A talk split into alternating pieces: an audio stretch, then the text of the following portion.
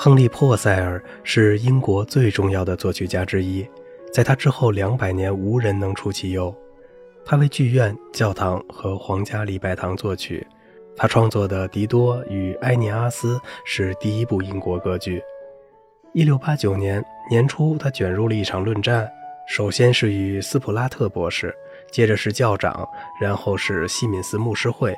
原因如下：在威廉国王和玛丽王后的加冕礼上，他收钱让人进管风琴包间，因为从那里能更近的观礼。他肯定赚了一大笔钱。因为在西敏寺西侧的一个房主人最后收取的观礼费用涨到了五百英镑，他的房子只能看到仪仗队而已。而当时管风琴位于合唱队的北侧，比现在要离神坛近得多，所以从那儿可以看到加冕全过程。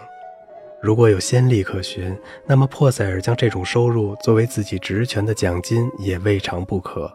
但是他的上司并不这么认为，他们坚持这钱应该归他们所有。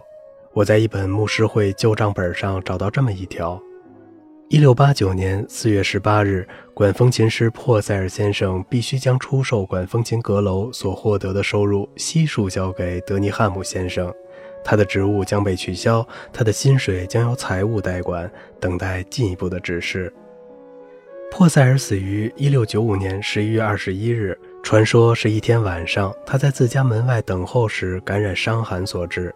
由于他平时常常很晚回家，于是他妻子下了一道命令：午夜以后，仆人不许为他开门。